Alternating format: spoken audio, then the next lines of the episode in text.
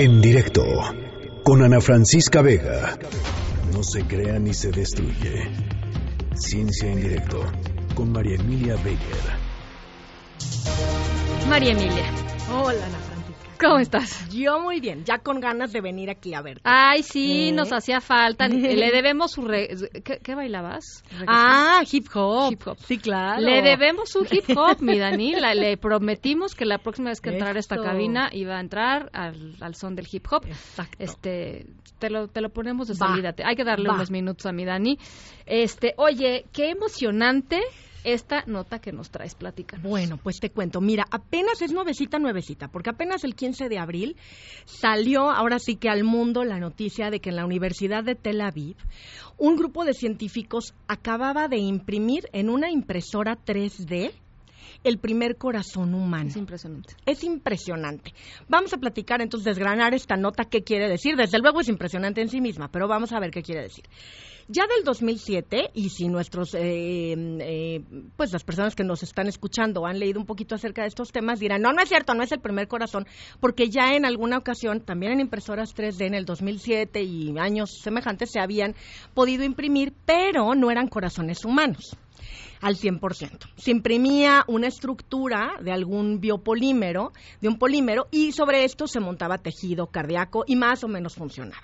Digamos que veías el corazón y se veía como era, pero no funcionaba como, ¿no? Entonces aquí el chiste para pensar en un trasplante de órgano es pues que el corazón lata, O sea, igual. bombee ¿no? sangre, Que sea, que sea Exacto, que sea exactamente igual. igual. que un corazón Así humano, es. ¿no? Entonces te voy a contar aquí qué pasó. Estos investigadores tomaron del paciente al que pretenden en algún momento ponerle este corazón, tomaron células de, de, em, grasas, adipocitos. Entonces imagínate, tus células de grasa, de entrada le hicieron como una lipo. Entonces ya, ¿no? Eso ya de entrada. ya, ya de entrada era ganancia, era ganancia. Está muy bien. y de ahí, de esta lipo y de esta masa grasosa, separaron las células y con ellas hicieron una parte de la tinta de la impresora de 3D. Eso yo creo que a la gente le cuesta mucho trabajo entenderlo. O sea, uno puede pensar cómo se imprime algo físicamente, un- una carcasa de celular, una pieza de... Pero cómo se imprime materia orgánica, ¿no? Es que exactamente esta es la, la cuestión que nos dejó asombrados, porque no estás imprimiendo polímeros, que es lo que típicamente se hacía, sino que ellos separaron esta mezcla y dijeron, todo lo celular lo vamos a guardar aquí y con esto vamos a hacer un juguito, que es un fluido que se va a convertir en algo del corazón. Y todo lo que no es la célula, sino en lo que está flotando, digamos así, la célula, nos va a servir para hacer el resto de la tinta. La tinta que nos va a dar como más movimiento y lo vivo se va a cuidar más. Entonces, con estas células vivas que se separaron, lo que se hizo fue convertirlas en células madre, mediante un procedimiento que ya le dio alguna vez un premio Nobel a un investigador japonés, que lo que hace es decir, ok, tu célula adulta es tuya y tiene tu genoma. Por lo tanto, al ser tuya, tú no me la vas a rechazar si yo te la pongo en estadios más tempranos, Claro. porque sigue teniendo tu ADN. Claro. Entonces es como echar estas células, que en este caso venían de la grasa, en hasta convertirlas en células como las que tuvimos cuando fuimos embriones. Y todavía no generabas tu corazón. Células madres. Células madre. Entonces les dieron instrucciones y las nutrieron de determinada manera para que se regeneraran y crecieran como si fueran ahora células de corazón sanas Tejido. tejido. Exacto.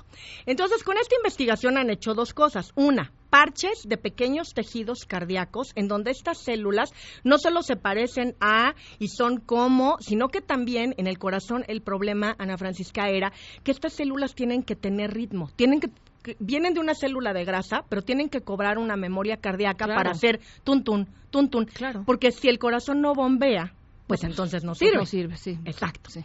Entonces, aquí el chiste era que estas células, que nunca habían sido cardíacas, aprendieran a ser cardíacas en el laboratorio. Y lo consiguieron. Entonces, tienen estos pequeños parches que sí parece que van a salir antes, digamos, a una solución real al mundo médico, para que si alguien tiene un infarto, lo que se le ponga no sea un corazón completo, sino un pedacito de parche hecho con tus propias células de grasa. Qué impresión. Y entonces también aquí viene la siguiente parte fabulosa. No hay posibilidad de que tú rechaces el tejido, que con los trasplantes ese es siempre el problema mayor. Claro, ¿no? claro. Que el donante... eh, Sí, sí, sí, no- hay compatible o si no es Exacto. Factible y entonces están en la lista de espera. Y, y se les van años y mueres esperando que esto llegue. Pero en cuanto a la impresora, con estos juguitos, con estos biogeles, así los están llamando, convertidos entonces en la tinta de la impresora, hicieron un modelo matemático y computacional perfecto, idéntico a cómo es el corazón de la persona a la que le quieren poner el corazón, ¿no? Y entonces, pero así, de detalle fino, por dónde pasan todas las venas, por dónde pasan todos los vasos sanguíneos, la copia todo, exacta la copia exacta. Y entonces lo metieron tu ruta en el programa de la impresora y la impresora, pues como cualquier impresora, imprimió el corazón. Imprimió el corazón. Es que es muy impresionante.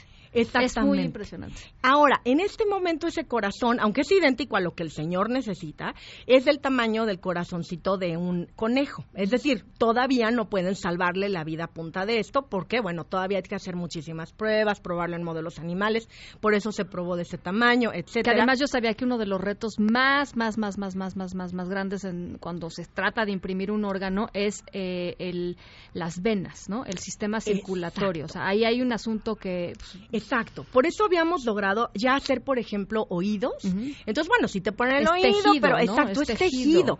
Pero cuando es algo que tiene que conectarse y ya que lo pongas, se tiene que conectar con el resto de la red vascularizada.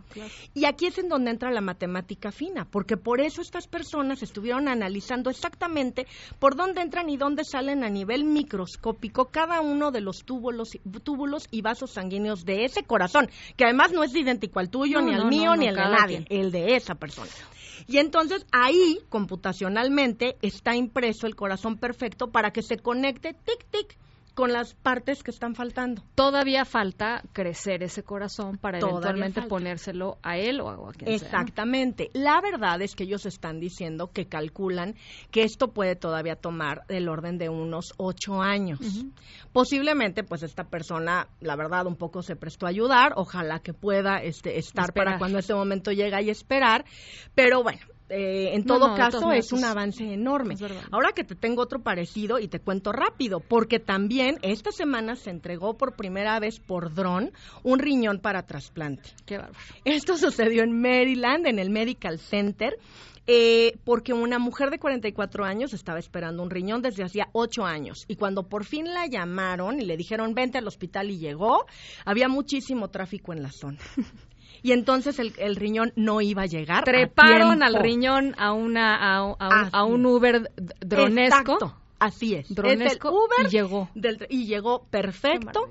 Y entonces la mujer está sana y salva y estamos viendo el futuro de los trasplantes de órganos. Qué maravilla. Bueno, pues este me, ah, me, fascina que vengas.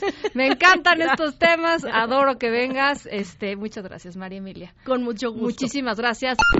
En directo con Ana Francisca Vega.